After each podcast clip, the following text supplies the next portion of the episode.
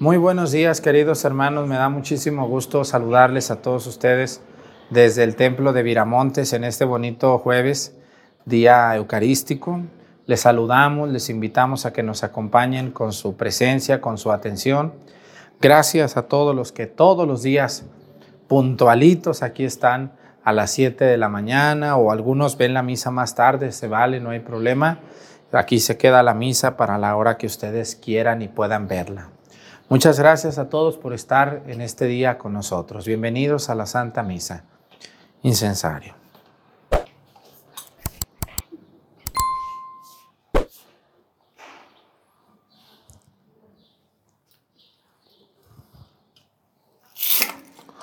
Reverencia a la cruz.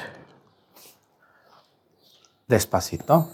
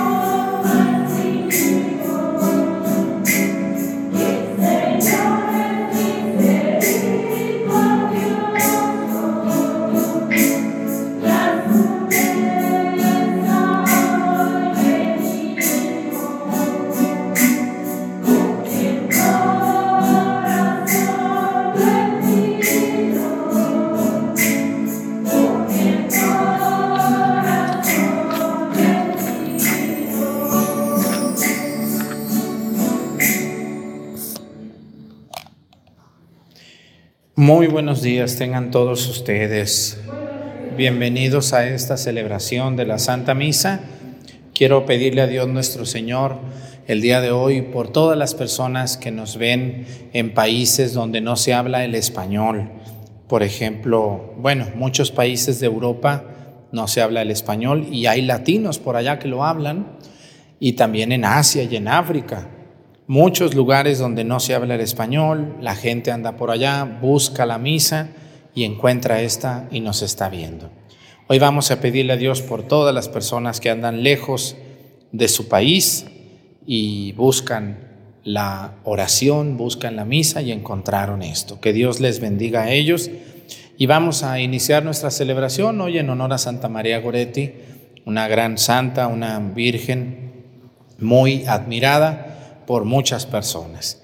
En el nombre del Padre y del Hijo y del Espíritu Santo, la gracia de nuestro Señor Jesucristo, el amor del Padre y la comunión del Espíritu Santo esté con todos ustedes. Pidámosle perdón a Dios por todas nuestras faltas.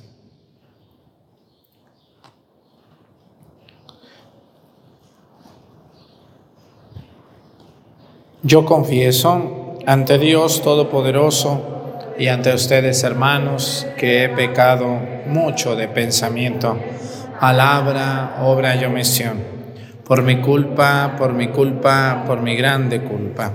Por eso ruego a Santa María, siempre Virgen, a los ángeles, a los santos y a ustedes hermanos que intercedan por mí ante Dios nuestro Señor. Dios Todopoderoso tenga misericordia de nosotros, perdone nuestros pecados y nos lleve a la vida eterna. Oremos.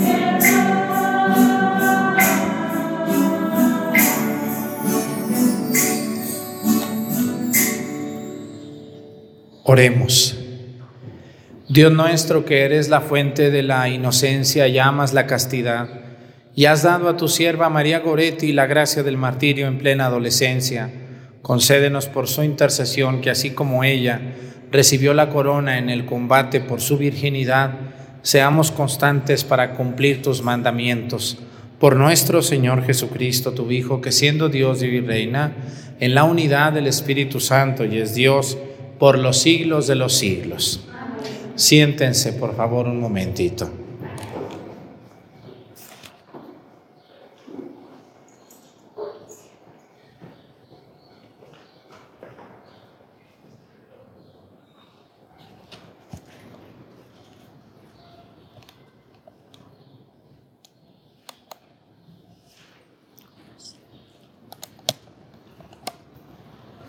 Libro del Génesis. En aquel tiempo, Dios le puso una prueba a Abraham y le dijo, Abraham, Abraham. Él respondió, aquí estoy. Y Dios le dijo, toma a tu hijo único, Isaac, a quien tanto amas, vete a la región de Moría y ofrécelo en sacrificio en el monte que yo te indicaré. Abraham madrugó, aparejó su burro, tomó consigo a dos de sus criados y a su hijo Isaac, cortó leña para el sacrificio y se encaminó al lugar que Dios le había indicado.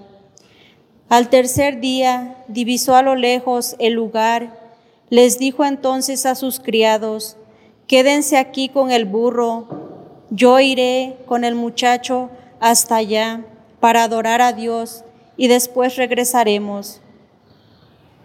Abraham tomó la leña para el sacrificio, se la cargó a su hijo Isaac y tomó en su mano el fuego y el cuchillo. Los dos caminaban juntos. Isaac dijo a su padre Abraham, Padre, él respondió, ¿qué quieres, hijo? El muchacho contestó, ya tenemos fuego y leña, pero ¿dónde está el cordero para el sacrificio? Abraham le contestó, Dios nos dará el cordero para el sacrificio, hijo mío. Y siguieron caminando juntos. Cuando llegaron al sitio que Dios le había señalado, Abraham levantó un altar y acomodó la leña. Luego ató a su hijo Isaac, lo puso sobre el altar, encima de la leña, y tomó el cuchillo para degollarlo. Pero el ángel del Señor lo llamó desde el cielo y dijo, Abraham, Abraham. Él contestó, aquí estoy. El ángel le dijo, no descargues la mano contra tu hijo, ni le hagas daño, ya que veo que temes a Dios, porque no le has negado a tu hijo único. Abraham levantó los ojos y vio un carnero enredado por los cuernos en la maleza. Atrapó el carnero y lo ofreció en sacrificio en lugar de su hijo Abraham. Abraham puso por nombre aquel sitio, el Señor provee, por lo que aún el día de hoy se dice, el monte donde el Señor provee. El ángel del Señor volvió a llamar a Abraham desde el cielo y le dijo, Juro por mí mismo, dice el Señor, que por haber hecho esto y no haberme negado a tu Hijo único, yo te bendeciré y multiplicaré tu descendencia como las estrellas del cielo y las arenas del mar. Tus descendientes conquistarán las ciudades enemigas. En tu, en tu descendencia serán bendecidos todos los pueblos de la tierra, porque obedeciste a mis palabras. Abraham volvió a donde estaban sus criados y juntos se pusieron en camino hacia Berseba, y Abraham se quedó a vivir ahí. Palabra de Dios.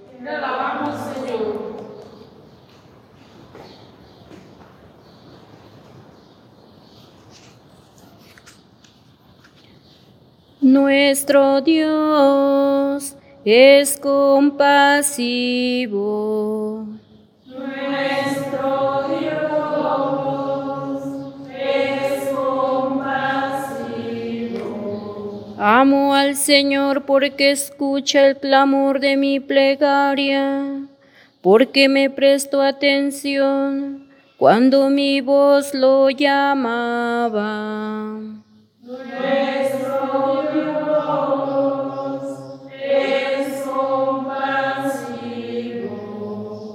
Redes de angustia y de muerte me alcanzaron y me ahogaban. Entonces rogué al Señor que la vida me salvara. Nuestro Dios es compasivo. El Señor es bueno y justo, nuestro Dios es compasivo. A mi débil me salvo y me protege a los sencillos. Nuestro Dios es compasivo. Mi alma libró de la muerte, del llanto de los ojos míos, y ha evitado que mis pies tropiecen por el camino. Caminaré ante el Señor por la tierra de los vivos. Nuestro Dios es compasivo.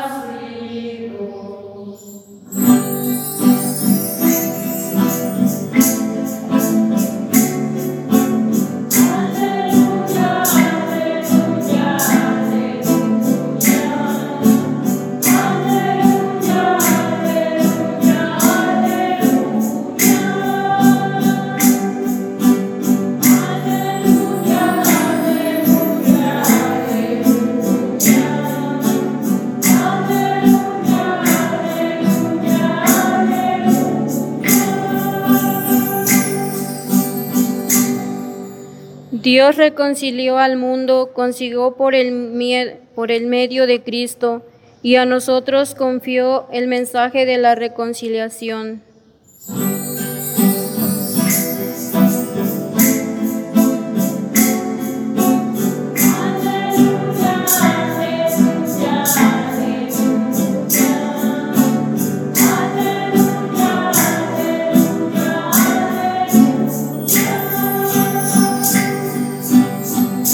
El Señor esté con ustedes. Lectura del Santo Evangelio según San Mateo.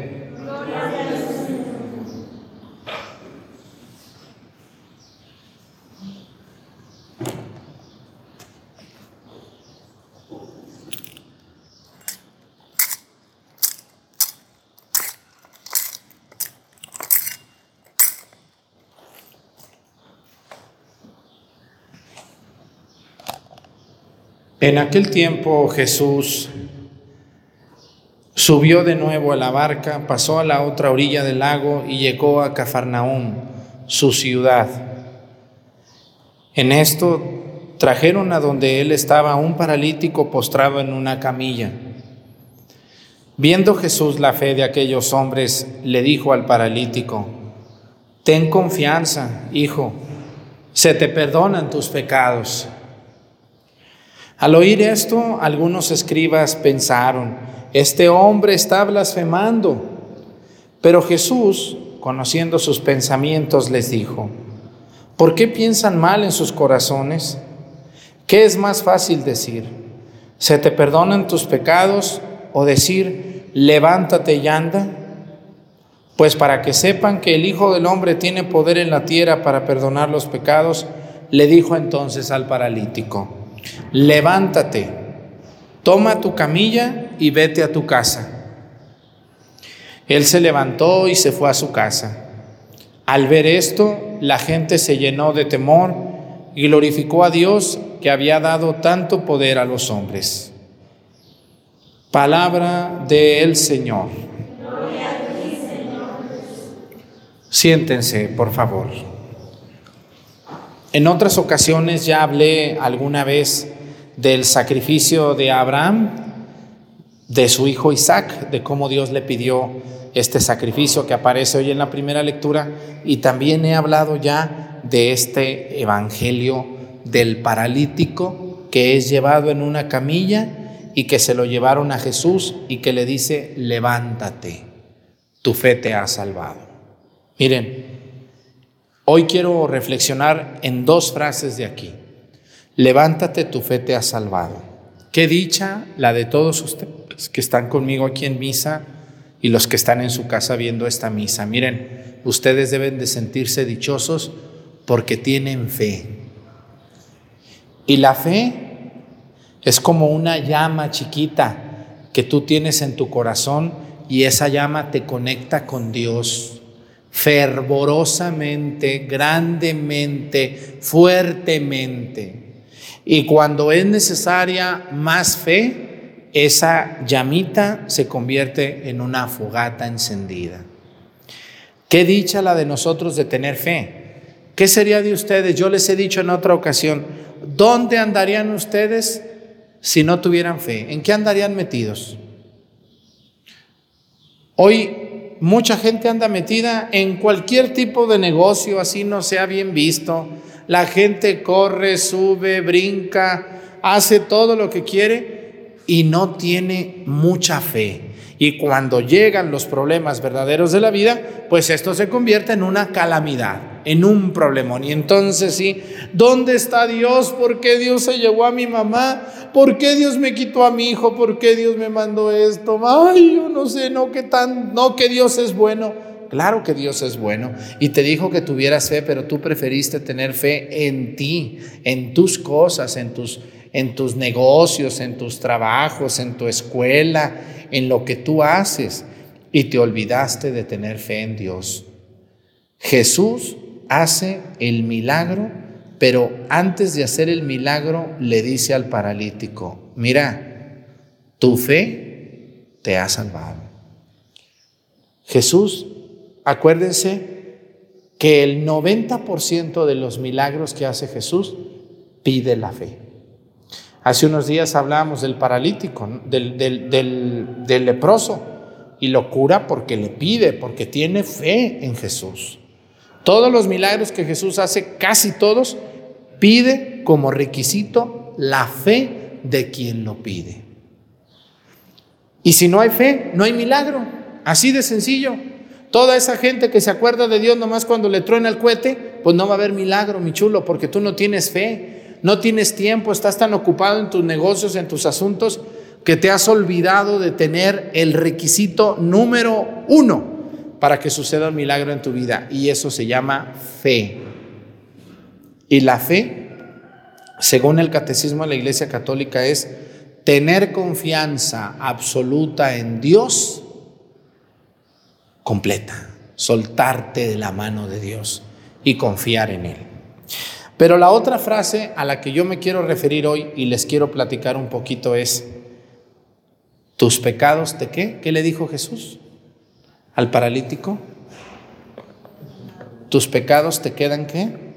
Te quedan perdonados. Fíjense, van a decir, ay, pero si el paralítico fue a pedirle a Jesús que, que caminara, no que le perdonara los pecados. Sí, pero Jesús en, en, toda, en, toda, en todo milagro que hace, perdona los pecados. ¿Por qué? Porque sabía que eso era una carga muy pesada y lo sigue siendo. ¿Alguno de ustedes se ha confesado algún día con muchas ganas? Porque algunos se confiesan sin ganas. ¿Alguno de ustedes se ha confesado con ganas? Yo creo que sí. ¿Alguna vez en la vida ustedes se sentían muy mal, muy mal, muy mal? La conciencia, la conciencia, la conciencia. Y el día que te confesaste, cuando el sacerdote levantó las manos en el nombre de la iglesia y te absolvió, te dijo, Dios Padre misericordioso que reconcilió consigo al mundo y que envió a su Hijo para el perdón y la paz, te conceda por el ministerio de la iglesia el perdón de tus pecados. Yo te absuelvo de todos ellos en el nombre del Padre y del Hijo y del Espíritu Santo. Y cuando el Padre te dice, vete en paz, ¿qué sienten ustedes? Tranquilidad. ¿Qué más? Como si les hubieran quitado una piedra que van cargando. Sí. Como si se hubieran bañado. Miren, yo les quiero decir que debemos de, debemos de confesarnos, pero les voy a decir cómo debemos de confesarnos y cuándo debemos de confesarnos. Hay parroquias, sobre todo en la ciudad, donde a veces en una parroquia están tres padres, o dos, o más. Y entonces, pues uno se pone a celebrar el domingo y los otros dos o tres se ponen a confesar, lo cual está muy bien. Qué bueno que tienen esa dicha. Pero hay personas que se confiesan no porque exista en ellos una conciencia de pecado o no porque exista en ellos una mentalidad de cambiar, sino porque, pues, aprovechando, ¿verdad? Así como luego dicen, ay, pues mira, no se le arriman al Padre ni las moscas para confesarse, pues yo me voy a confesar, pobrecito del Padre. Y entonces, esas personas que se confiesan por costumbre, que se confiesan para que el Padre no se vea triste, que se confiesan porque tienen una mente muy escrupulosa, están muy mal. Porque la confesión, escúchenme muy bien, la confesión debe de ser algo preparado. Preparado. ¿Qué quiere decir preparado? Planeado por mí. Porque si usted, la que se confiesa cada ocho días, no planea su confesión, y yo lo veo muy claro, luego llegan conmigo y me dicen, ay padre, pues yo ni me sé confesar. Bueno, digo, entonces ¿para qué viene pues usted, cabezona? ¿Eh? Ay padre, pues yo, me ha tocado varios que van a confesarse y llegan y me dicen, no tengo ni un pecado. Ave María Purísima, dije, no, pues déjame hinco a besarte los pies, a ver, quítate el zapato para besarte los pies, porque pues si no tienes ningún pecado, bueno, pues la Virgen María ya más o menos le va llegando, ¿verdad? Eres otra inmaculada que anda por aquí caminando, o inmaculado. Eso de confesarse, escúchenme muy bien, todas esas personitas que tienen una mente súper escrupulosa, todas esas gentecitas que les encanta confesarse, nomás porque sí, andan mal. Eso es incorrecto. Lo único que van a hacer al, confesarse, confesarse, confesarse es cansarse, cansar al Padre y va a llegar el momento que vas a creer que no necesitas confesarte. ¿Mm? Necesitamos, escúchenme muy bien, necesitamos hacer de la confesión un momento único, un momento planeado, programado. Hay personas que llegan a confesarse y ¿saben qué me dicen? Me dicen, no sé confesarme, ¿no me ayuda? Y, y algo que les voy a decir es que el código de derecho canónico, que son las reglas de la iglesia, dice que los sacerdotes no debemos de preguntar nombres en la confesión, ni debemos de preguntar nada que parezca que aquello es algo morboso, o sea, como querer saber. ¿Me entienden? Se dice en el Código de Derecho Canónico que los sacerdotes casi no debemos de hablar en la confesión de los penitentes. Debemos de escucharlos y ya, porque no somos jueces, porque ustedes están confesando al final de cuentas con Cristo, no conmigo. Por lo tanto, un sacerdote no debe de preguntar, mucho menos ustedes le deben de pedir que les ayude. Allá en un pueblo lejos de aquí yo me di cuenta de un padrecito que no andaba bien de la cabeza y toda la gente llegaba y le decía, ¿no me ayuda, padre? Y el padre, muy buena gente, decía, sí, a ver, ¿hiciste esto? No. ¿Cuántas veces? ¿A dónde fuiste? ¿Con quién fuiste? ¿Cómo lo hiciste? Eso no está correcto, eso no está correcto, eso no es sano. Así puedan decir, ay, no es muy bueno el padre porque me ayuda. No, es que, es que eso no, no, le to- no le toca al sacerdote. Escúchenme muy bien. Hay, hay el primer paso de la confesión. A ver, señoras catequistas, ¿cuál es el primer paso de la confesión? ¿Qué? Examen de conciencia. ¿Quién hace el examen de conciencia? ¿El penitente o el confesor? El penitente. Yo me voy a confesar, yo lo tengo que hacer. Yo tengo un programa aquí en YouTube que se llama Los cinco pasos para una buena confesión. Lo pueden ver aquí en YouTube. Pero hay gente, miren, tan floja, floja y lo que sigue. No saben confesarse. ¿Cómo se hace un examen de conciencia? Se leen los diez mandamientos de la ley de Dios y los cinco de la iglesia. Y ahí yo veo cuáles son mis pecados. Y ya que los veo, voy con el sacerdote, me hinco, arrepentido de mis pecados. No me confieso. Es que miren, las, muchas personas que se confiesan porque el Padre está confesando, no están arrepentidos. Muchos no están arrepentidos, nomás lo hacen porque, pues ya se ofreció, ya tengo mucho, pues me confieso. Pero no hay arrepentimiento, por eso no surte igual el efecto la confesión. El, examen de conciencia deben de hacerlo con calma, con gusto. Miren, yo estoy en el confesionario y queriendo y no estoy viendo los que están en la fila y están platicando.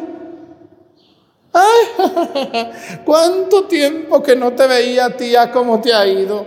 Ay, qué gusto de verte. Oye, ¿qué dice tu hijo? ¿Dónde andará? Que ya no lo he visto. Fíjate que ya se fue allá a Nueva York y Atlanta. Ay, Dios mío, pues ¿cuándo se iría? No, pues ya tiene mucho, ya tiene como tres meses, fíjate. Ay, ¿por qué no me dijiste yo tantas ganas que tenía de verlo? Oye, ¿qué me cuentas de la prima Petra? ¿Cómo ha estado? Que se cayó, ¿verdad? Sí, fíjate, ya te toca. Ay, prima, luego platicamos, ¿eh? Y ya se hincan allí. Ave María Purísima, sin pecado original concebida, Padre. Dígame sus pecados. Ay, Padre, no me acuerdo, ¿no me ayuda? Ah, pero ¿qué tal la tía Petra, el sobrino? Al rato te espero para unas enchiladas. Fíjate que aquí en la... Así están las filas de la confesión. ¿O me equivoco? Hemos hecho de la confesión, que es algo sagrado, algo muy, pero muy corriente, muy ocasional. Pues ya cuando me toque a ver a qué digo allí. No, señores, cuando uno se va a confesar, uno va con devoción y uno revisa su examen de conciencia minuciosamente.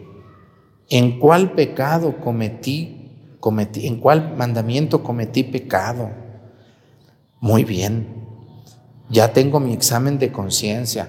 Si yo tengo un papelito, puedo anotar mis pecados sin tanto rollo, porque también hay unas que son, ay no, Dios mío, cuentan como una historia ahí de terror, llegan y luego me dicen, fíjese que se acercó y luego traía unas botas de esas de hule con las que ordeño, como cuando ordeñan las vacas, y luego me miraba de lado, de arriba abajo, y luego se puso la cachucha y se quitó el sombrero, y luego me gritó, y luego volteó, y luego le hablaron, y luego no vino, y luego sí vino, y luego, ay Dios mío de mi vida, dije, bueno, a ver, a ver, a ver, ya, cuénteme el pecado, no la historia, no es narrar exactamente todo lo que ahí pasó, sino el pecado que usted hizo, no que hizo aquella persona.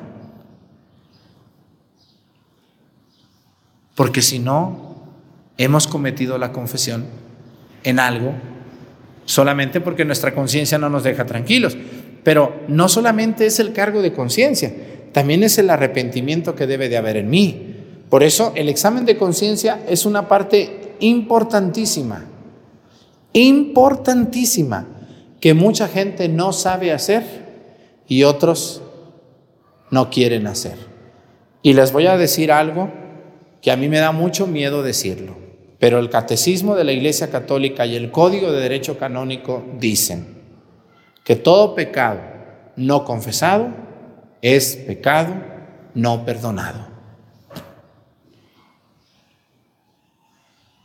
Pecado no confesado, pecado no perdonado. Porque la iglesia dice, todo pecado debe de ser confesado de boca.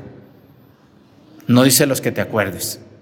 Y la gente a veces se le olvidan los pecados porque están hablando con la prima Petra. Ay, prima, ay, qué bueno que te veo, ¿cómo te ha ido? Y ya.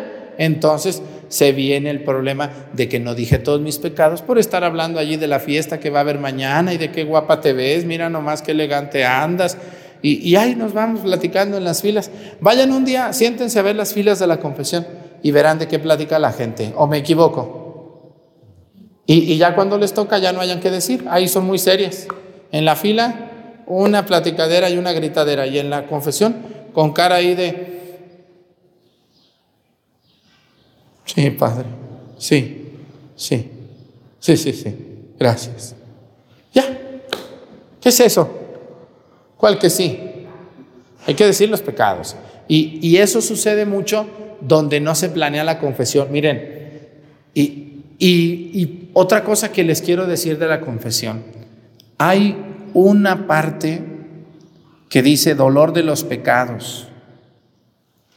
El dolor de los pecados es aquello, a, a, mí me duele, Padre, por eso vengo a confesarme, porque me duele lo que hice, lo que dije.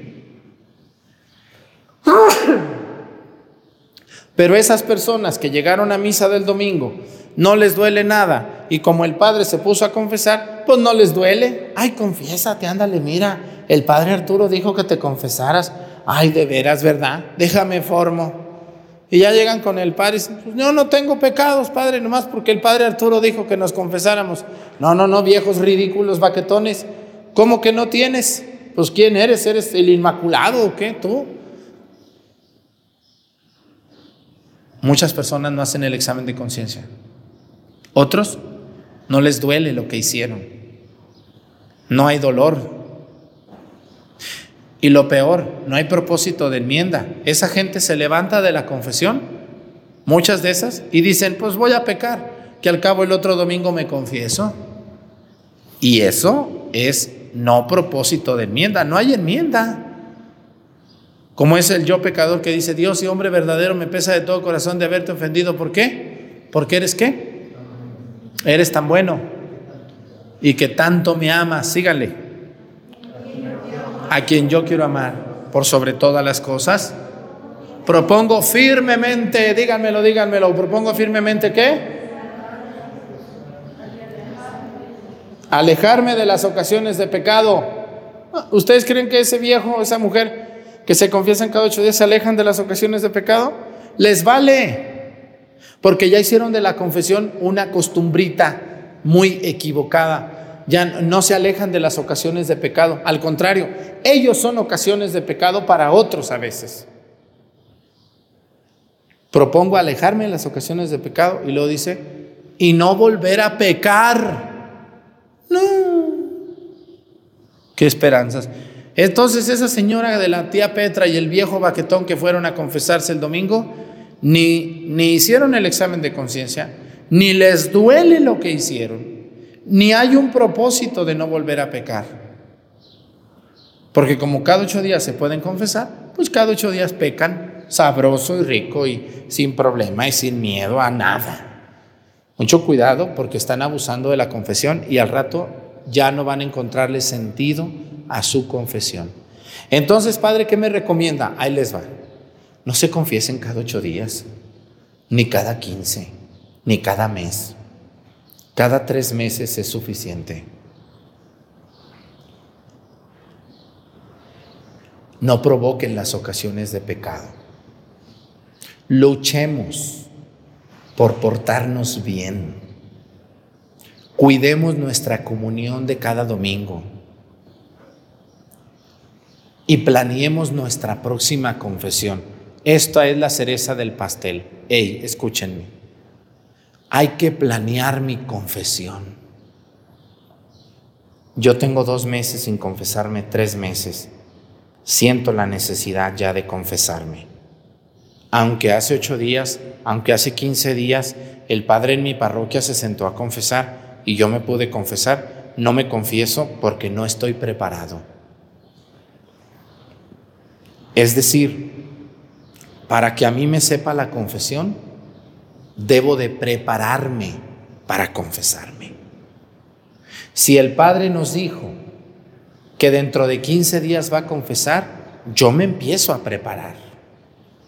Hago mi examen de conciencia escrito, o leo, estudio, me preparo y ese día me formo con gusto porque me voy a confesar.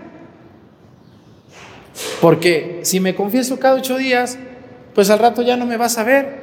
¿Qué pasa con una señora que se pone vitaminas cada ocho días? A ver, ¿qué le pasará?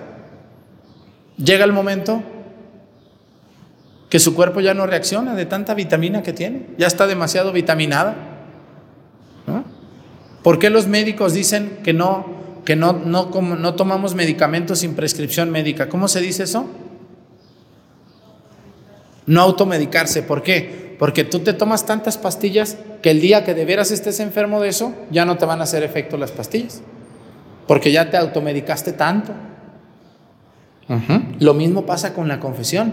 Si yo me estoy confiese y confiese y confiese y confiese y confiese, el día que de veras necesite, voy a pensar que no necesito. O no me vas a ver, o no voy a sentir la confesión.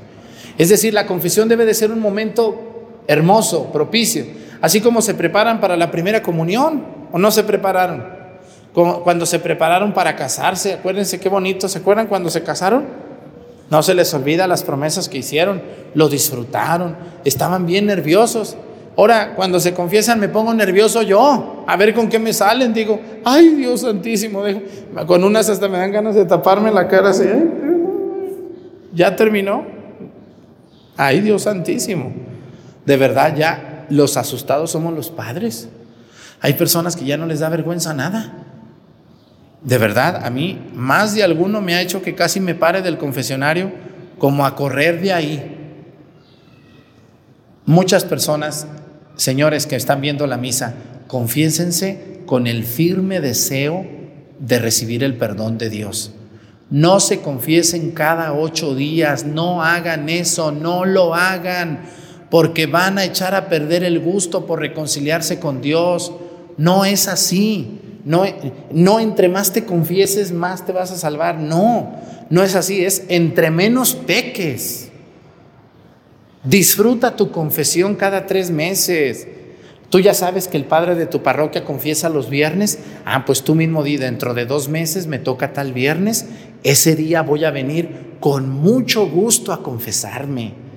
Porque me preparé, porque estoy contento. Hoy voy a poder comulgar digna y, y- y- y bellamente.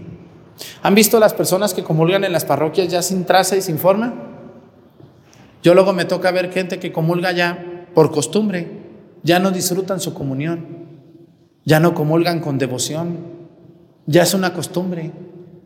Van y comulgan y se sientan y mañana otra vez y pasado otra vez y ya, ya, ya no les sabe nada porque se acostumbraron y perdieron lo sagrado que es la Santa Misa.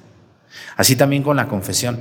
No se confiesen nomás porque aprovecha. Aprovechando, aprovecha. Mira, al Padre no se le para ni la mosca, córrele, ve. Y ahí va el otro que no sabe ni. Ave María Purísima, sin pecado original concebido, Padre. dime tus pecados. Ay, Padre, me agarra muy deprisa. Pero mire, yo como que me acuerdo de esto y esto y esto. ¿Es todo? Sí. Muchas gracias. Que te vaya bien. Amén. Ay, qué gusto. ¿Eso?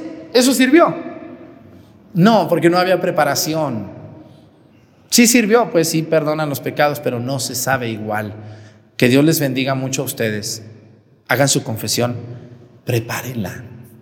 Cada tres meses. Cada medio año. Ya cuando se estén muriendo, entonces sí, cada ocho días. Pero es como yo a los enfermos, luego me llevan y digo, ay padre, confiésela a esta señora. Venga cada ocho días, le digo, ¿esta qué pecados hace? Ya nomás está acostada abrazando la almohada, ¿ya qué pecado hace esta? Ya nomás piensa. No, confiesa a las que andan corriendo, a esas que van saliendo y a estos que van llegando. Esos son los que se ocupan. Bueno, ya me pasé del tiempo, discúlpenme.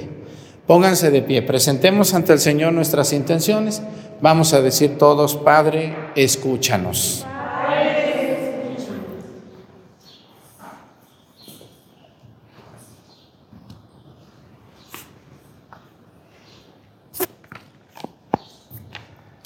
Por el Papa, los obispos, presbíteros y diáconos, para que sean fieles anunciándoles de tu evangelio y puedan conducir a tu pueblo por caminos, santidad. Roguemos al Señor. Por nuestros gobernantes, para que les concedas la facultad de servir a los pueblos con justicia y así puedan tomar buenas decisiones en favor de todos, asegurando el bienestar y la paz que tanto necesitamos. Roguemos al Señor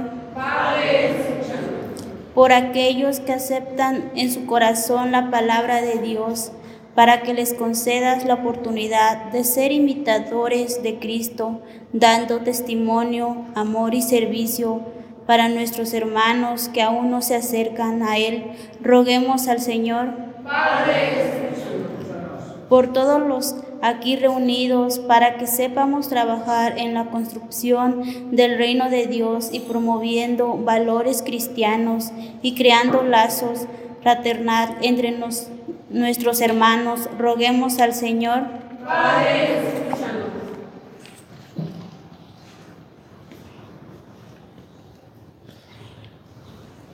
Vamos a pedir por todas las personas que ya se acostumbraron a confesarse, para que Dios les ayude a, a programar su confesión, a volver al amor de la misericordia del Señor y a vivir santamente su vida. Por Jesucristo nuestro Señor, siéntense por favor.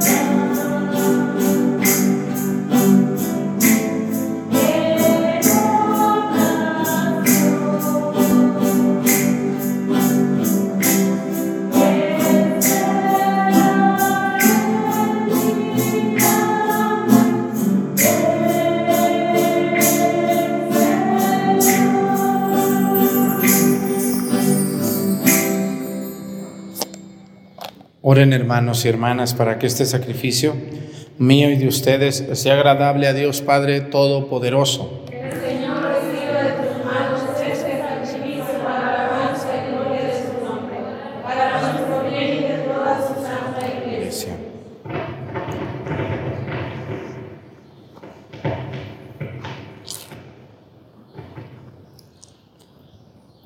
La oblación que te ofrecemos, Señor, nos purifique y nos haga participar de día en día de la vida del reino glorioso por Jesucristo nuestro Señor. El Señor esté con ustedes. Levantemos el corazón. Demos gracias al Señor nuestro Dios. En verdad es justo y necesario, es nuestro deber y salvación darte gracias siempre y en todo lugar, Señor Padre Santo, Dios Todopoderoso y Eterno por Cristo, Señor nuestro, cuya muerte celebramos unidos en caridad, cuya resurrección proclamamos con viva fe y cuyo advenimiento glorioso aguardamos con firmísima esperanza. Por eso, con todos los ángeles y los santos, te alabamos, proclamando sin cesar, diciendo.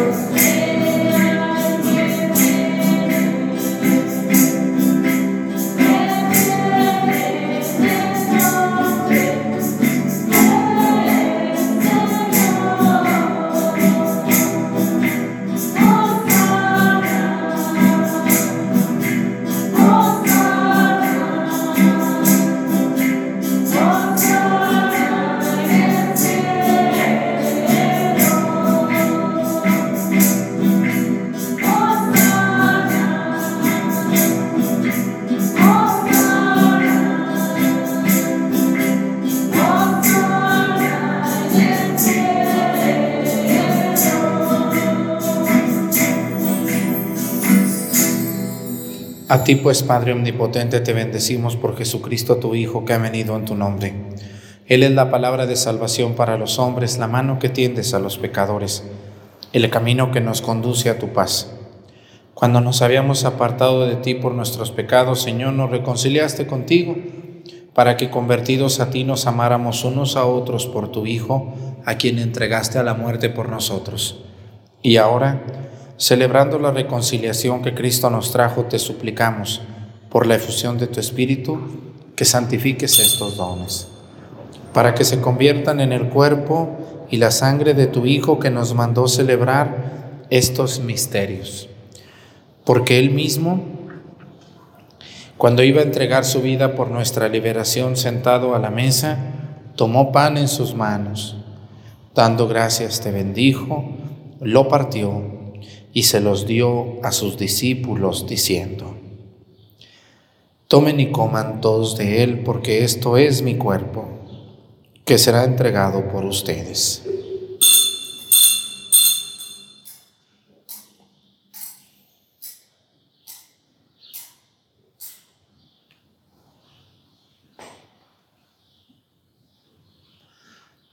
Del mismo modo, aquella noche tomó en sus manos el cáliz de la bendición y proclamando su misericordia se los dio a sus discípulos, diciendo, tomen y beban todos de él, porque este es el cáliz de mi sangre, sangre de la alianza nueva y eterna, que será derramada por ustedes y por muchos para el perdón de los pecados.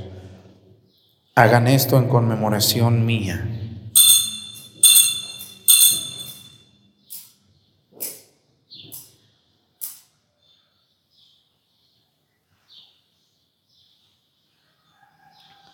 Este es el sacramento de nuestra fe.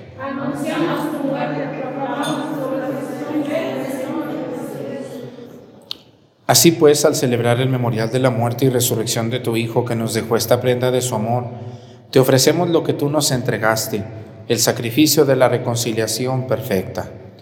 Te pedimos humildemente, Padre Santo, que nos aceptes también a nosotros juntamente con tu Hijo, y en este banquete salvífico concédenos el mismo Espíritu que haga desaparecer toda enemistad entre nosotros.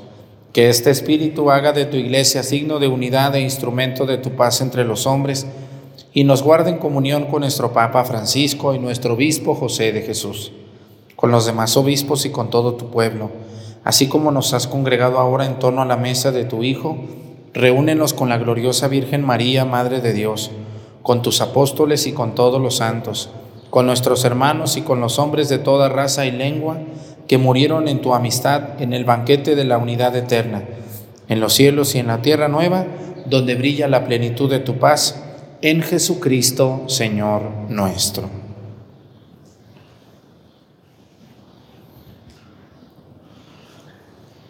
Por Cristo, con Él y en Él, a ti Dios Padre Omnipotente, en la unidad del Espíritu Santo, todo honor y toda gloria por los siglos de los siglos.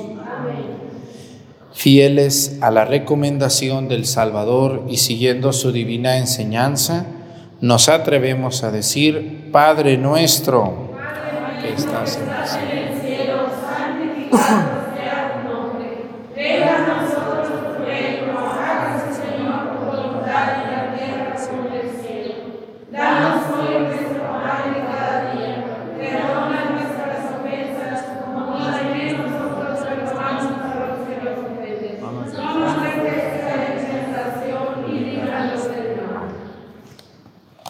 Líbranos de todos los males, Señor, y concédenos la paz en nuestros días, para que, ayudados por tu misericordia, vivamos siempre libres de pecado y protegidos de toda perturbación, mientras esperamos la gloriosa venida de nuestro Salvador Jesucristo.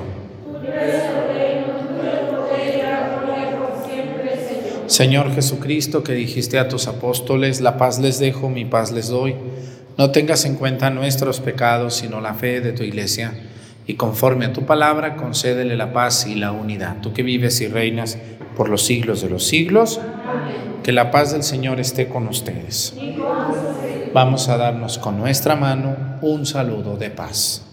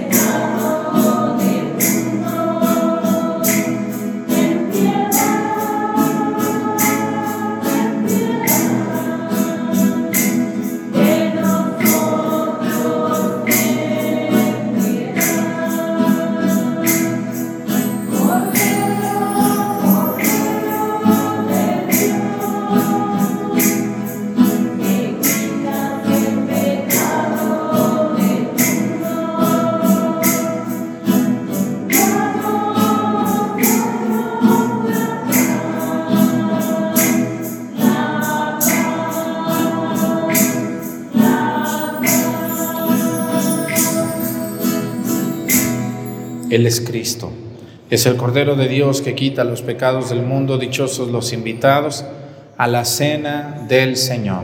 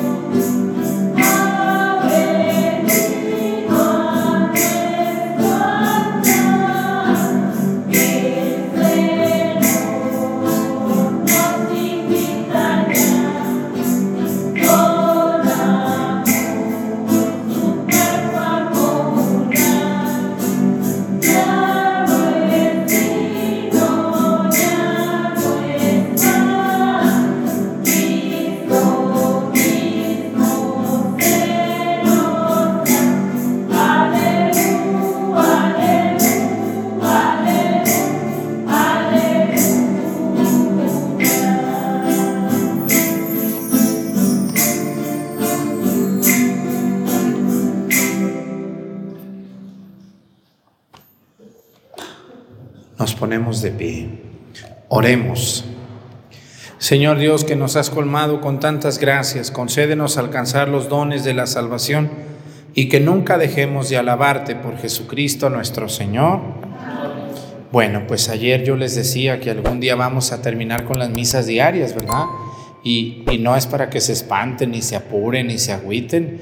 Yo creo que algún día va a llegar eso, pero yo pienso seguir dándoles la homilía y el sermón del día. ¿Cómo ven? ¿Qué es lo que más les gusta o, o no es cierto?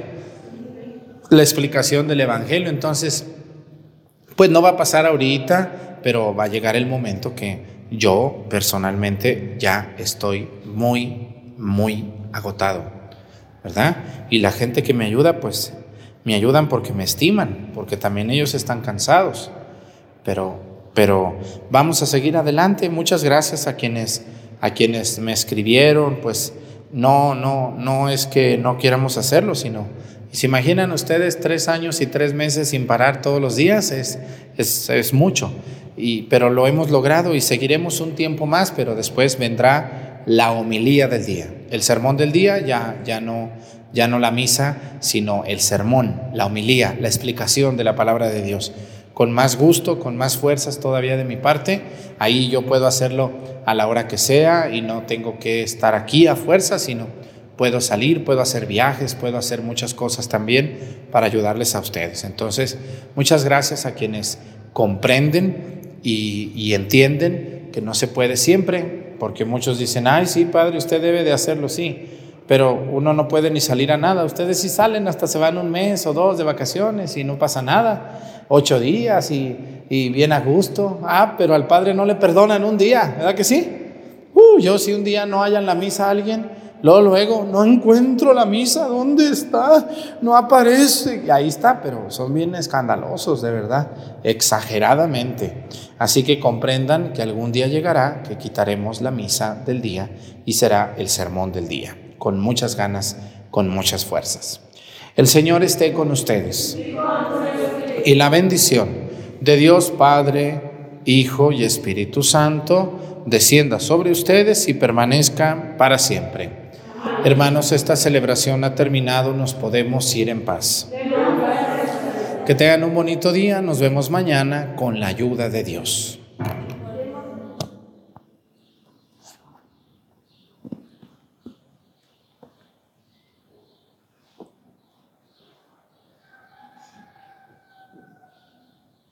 嗯。